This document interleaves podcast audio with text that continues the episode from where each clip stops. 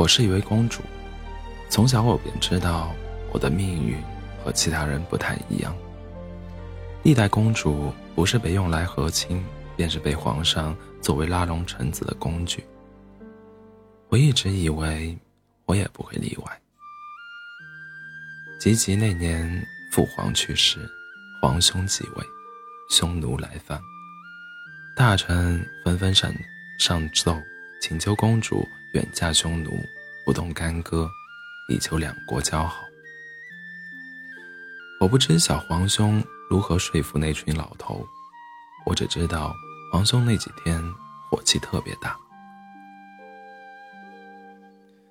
朝阳殿彻夜长灯，好几位大臣被贬他乡，进进出出，最后大学士家的大儿子宋玉衡被封为骠骑将军。前往边疆。临行前，皇兄为我二人赐婚，承诺宋玉魂凯旋之日，便是我二人大婚之时。那日宴席上，我远远的看了他一面，模身模样生的倒是俊俏，周身气派，放眼魏朝也是找不出几个的。用夫子的话来说。实乃人中龙凤。只是我看向宴席之上高位那人，宋玉宋玉衡再好，在我心中却是比不上他分毫。记得小时候，皇兄与我关系十分亲密，他经常带我甩掉一大堆太监嬷嬷。我们爬上瑶华殿的屋檐，对着满天繁星，他总喜欢问我。丹离，将来想嫁个什么样的人呢？那时我对于嫁人的概念并不清楚。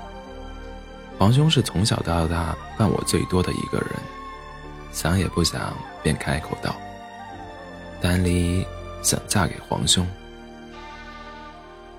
皇兄笑得极为开心，眼底光芒更胜天边星辰，摸了摸我的头。可随后，光芒散去，尽是些我看不懂的情绪。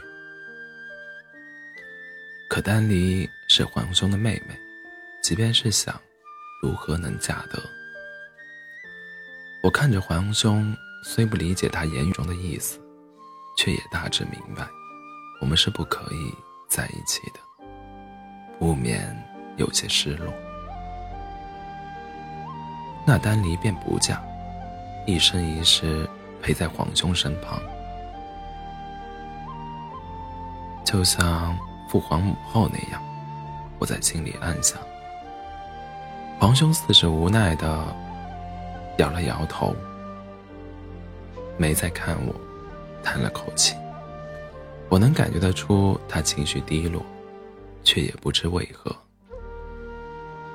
怎么可能一生不嫁呢？流传到后世。是要叫人耻笑的。我有些不开心，望着皇兄的手臂靠在他肩上。那丹离便不远嫁，日后嫁人了也住在京城中，时时便可进宫，皇兄也可以时时来见丹离。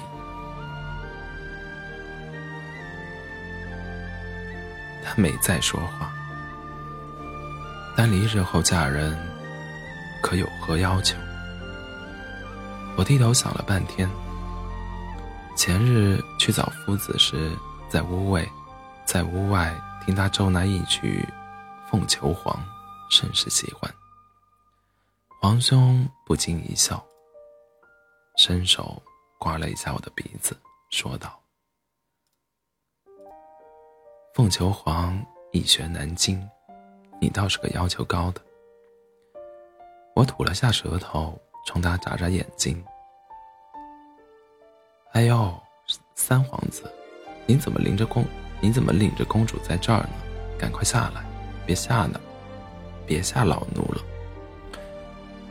我冲皇，我冲皇兄不满意的撅起了嘴。这么快就被找到了，没意思。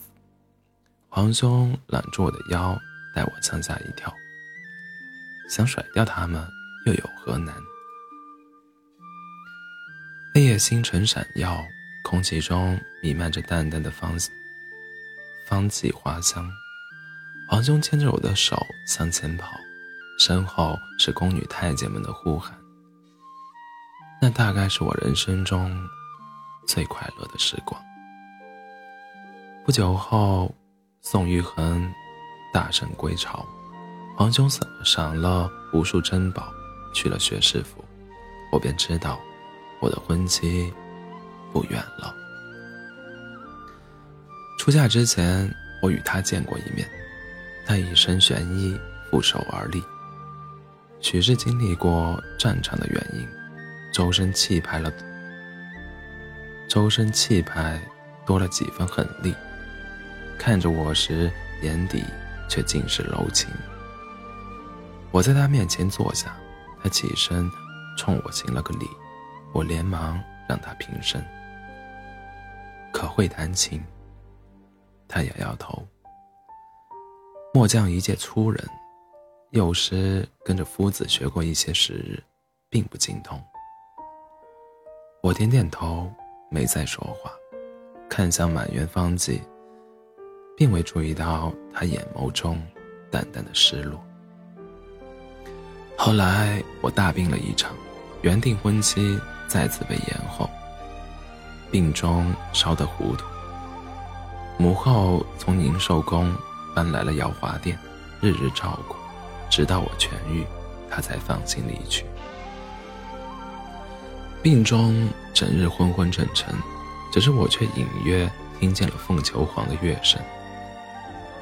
我问向文奎楚母后，我问向文奎楚母后。除母后外，可有谁来过？文奎文奎告诉我，只有宋玉衡和皇兄来过。宋玉衡不会弹琴，我是知道的。皇兄，我坐在殿中，笑出了眼泪。原来这么些年来，他一直是知晓我的心意的。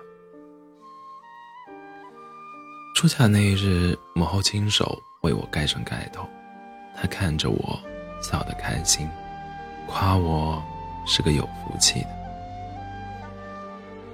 周围的人都很开心，公主常驻京城，这是莫大的荣耀。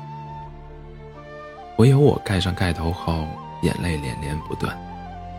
听着教外锣鼓喧天，朝阳殿内仿佛有阵阵凤求凰的琴声传来。皇兄，保重。婚后，宋玉衡待我很好，我二人住在学士府，并未搬去皇兄皇兄赏赐的公主府。他也并无其他兄弟姐妹，只他一人。阿妈和额娘也对我百般客气，并无任何不顺心意之处，只是心情却不似从前那般快开心。朝阳殿的琴声传不到学士府。生辰那日，学士府内满园芳迹盛放，那人坐在花丛中，独奏独奏独奏凤求凰。一瞬间，仿佛不甘了这么多年的心，终于有了答复。